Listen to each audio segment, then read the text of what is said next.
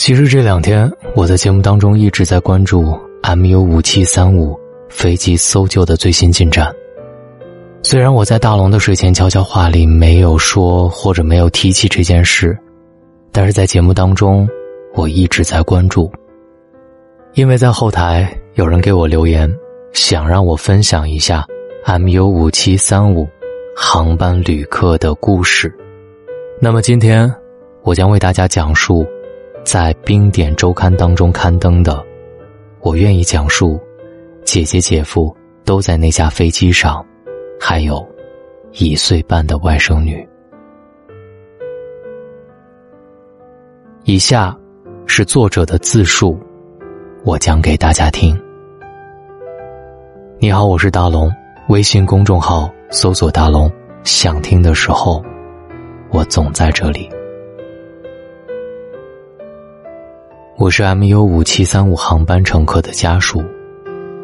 我的姐姐古涵宇二十六岁，姐夫郭增强二十八岁，他们的女儿古雨墨一岁半。一家三口都乘坐了 MU 五七三五航班。我希望媒体能够真实的报道我们家的情况。有媒体报道了航班上有六名家属同行，乘客中年龄最小的十几岁。我也想让姐姐一家三口能被社会看到。我们是云南省玉溪市红塔区人，爸爸得知飞机出事的消息，当场就晕倒了，几分钟之后才醒过来。我们家人三天没合眼了，都想尽快要一个结果，知道他们的情况。三月二十一号上午十一点多，临上飞机前，我姐姐还给我妈拍了登机牌的照片。照片里也有我的外甥女。他还给我妈发了两段视频，一段视频里外甥女在候机厅里蹦蹦跳跳，另外一段视频外甥女被口罩遮住眼睛，我姐夫帮她往下拉口罩，我姐姐咯吱咯吱的笑。他们乘坐这趟航班是带孩子去广州看病，孩子一岁时脖子下面出现了一个红点，里面总是流脓水。为了趁机挤出来，家人骗孩子说天上有飞机和小鸟，让他抬头看。我姐带孩子去昆明的大医院看，查出来是塞漏，医生建议不红不肿的时候去做手术，但是可能会有后遗症并发症，导致面瘫、嘴斜，脖子上面的疤痕也会变大，伴随孩子的一生。我姐想带孩子去医疗条件更好的城市治疗，她在网上看了广州一个医生比较好，挂了这位医生三月二十二号的出诊号，决定三月二十一号飞去广州。本来他们原定乘坐上午十点多的航班，但那趟航班临时取消，他们改签到 MU 五七三五航班。我和堂妹都不敢想象飞机坠落时。会不会影响到我姐助听器的正常使用？姐姐会不会头疼？她是一名先天性失聪患者。她原本名叫古帆，帆同音凡，人如其名。出生之后，她是一个活泼开朗、话多的小女孩。后来家里觉得她哭闹，就去找了算命先生，把“凡”字给改掉了。从那之后。他真的不哭闹了，一岁多的时候被诊断为有听力问题。家人带他去了很多大城市治疗，效果甚微，实在没有办法，姐姐只能依靠助听器生活，但是只能听到别人发出声音，听不懂说什么。他很坚强，学会了唇语和一些手语。他读初三时。由于听力问题和英语听力考试无缘，但是他靠着读唇语学习，幸运的考上了高中。然而，等他读到高二，实在跟不上学校的节奏，只能选择休学，早早进入社会工作。对这件事儿，他一直很遗憾，让我好好读书，帮他完成上大学的梦想，努力赚钱，让爸爸妈妈过上好日子。他这么早上班，也想帮家里分担经济压力。二零零三年，爸爸患上了肾衰竭，做了多次手术，没办法，只能靠透析保命。爸爸生病之后，家里积蓄渐渐花光，还欠上了债务。妈妈一个人在工厂里当操作工，一个月能挣一千到三千元。想着帮家里分担，姐姐也去了妈妈的那个工厂做工，加工香烟爆珠。那里的工作很枯燥，同事都是四五十岁的人。姐姐找不到人聊天，想换一份工作，但她害怕找不到稳定的工作，这一干就是七年。姐姐上班之后常常给我零花钱，她是我的精神支柱。读高中的时候，我一个月回家一次，她总给我一个拥抱。后来我读大学，他常常问我什么时候回来。我们会分享秘密。他也曾经为自己的命运苦恼，说特别想像我这样，能听懂别人讲什么，可以交很多好朋友。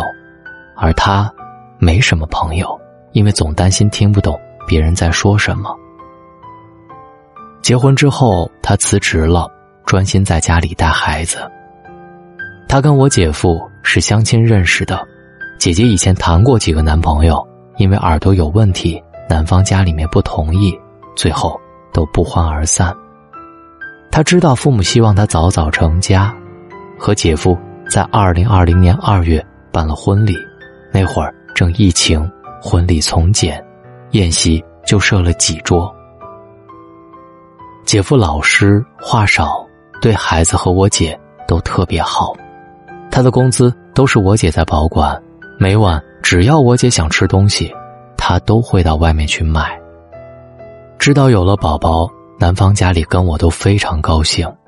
怀孕前，我姐跟我说，他们去做产检的时候咨询过医生，先天失聪会不会遗传？医生说不会遗传，她放下心来。有了孩子之后，姐姐把心思全部转移到了孩子的身上。她性格文静，每天除了带娃。就是看什么对孩子比较好，给孩子买玩具、早教书。他朋友圈里的照片几乎都是宝宝。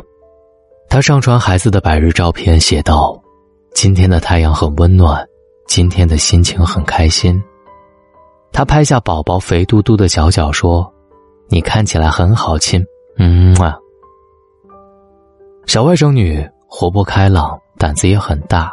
他是我爸爸这边家族里的第一个孩子。大家都很喜欢叫他小宝，给他买金银手镯、自行车、玩具机器人。他每长大一个月，我姐姐就会给他拍一张照片作为纪念。等孩子大一点，会说一两个字的时候，我姐有时候听不懂孩子在说什么，有点着急，跟我说很害怕，因为他听力有问题，耽误了孩子。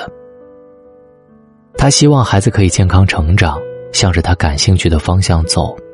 以前，姐姐因为听力问题，在学校被区别对待。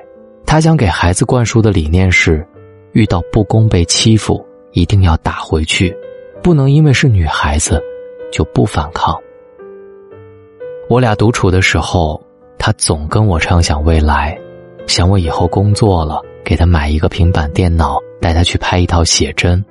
有时，他也会很惆怅，他应该如何？给孩子树立好人生观呢。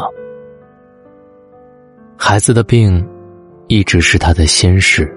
这次去广州，也是为了彻底给孩子治好。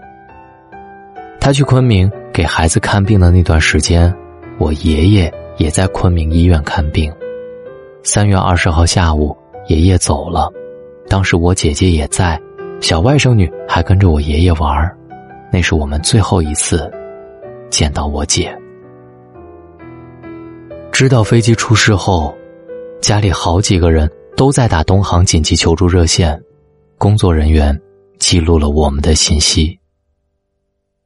三月二十一号晚上，我们想去昆明长水机场，刚出去，当地的工作人员就过来劝导我们，让我们先别去。到了晚上九点半左右，当地社区和派出所的人过来通知我们父母。采血，做 DNA 测试。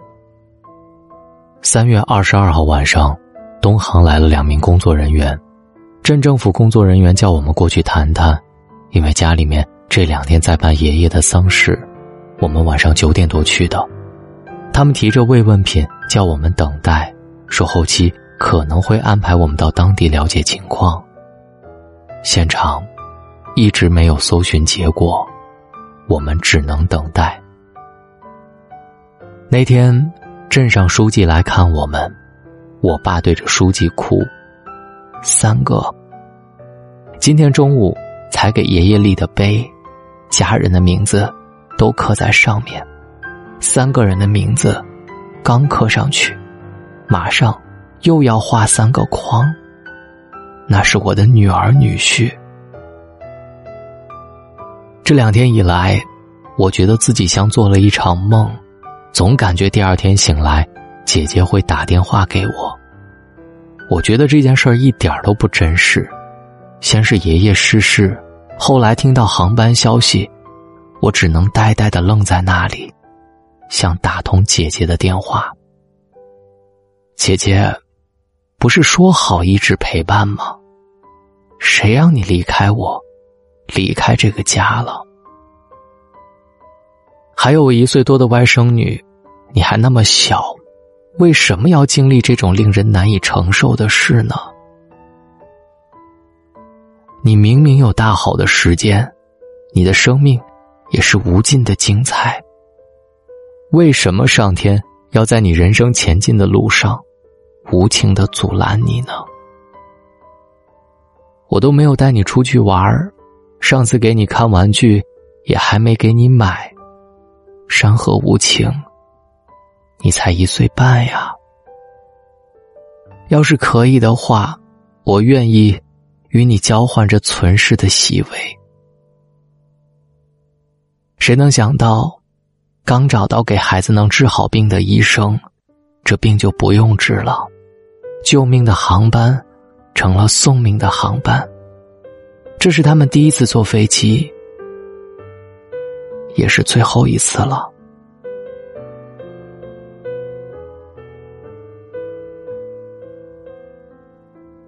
谢谢冰点周刊，这才是灾难之后媒体的态度，不添油加醋，只还原家属想说的话。我今天在我的睡前悄悄话里更新了这个故事。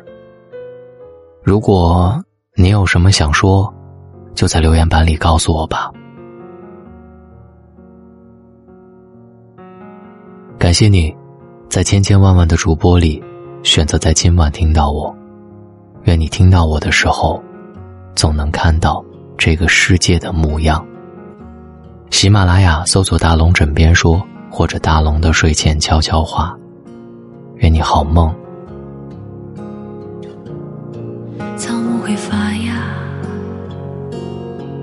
子会长大，岁月的列车。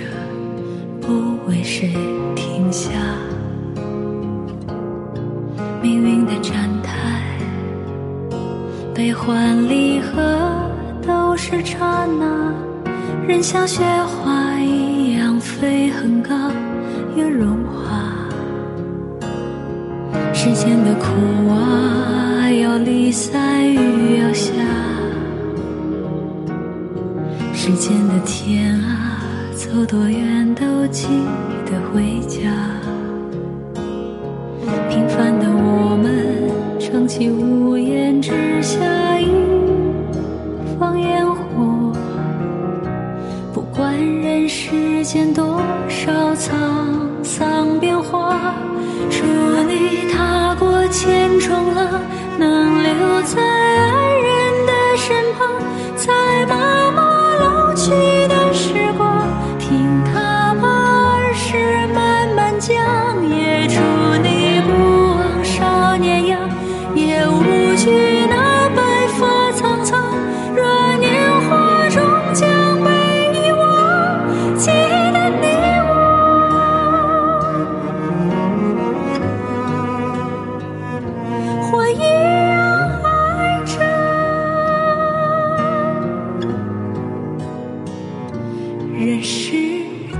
值得。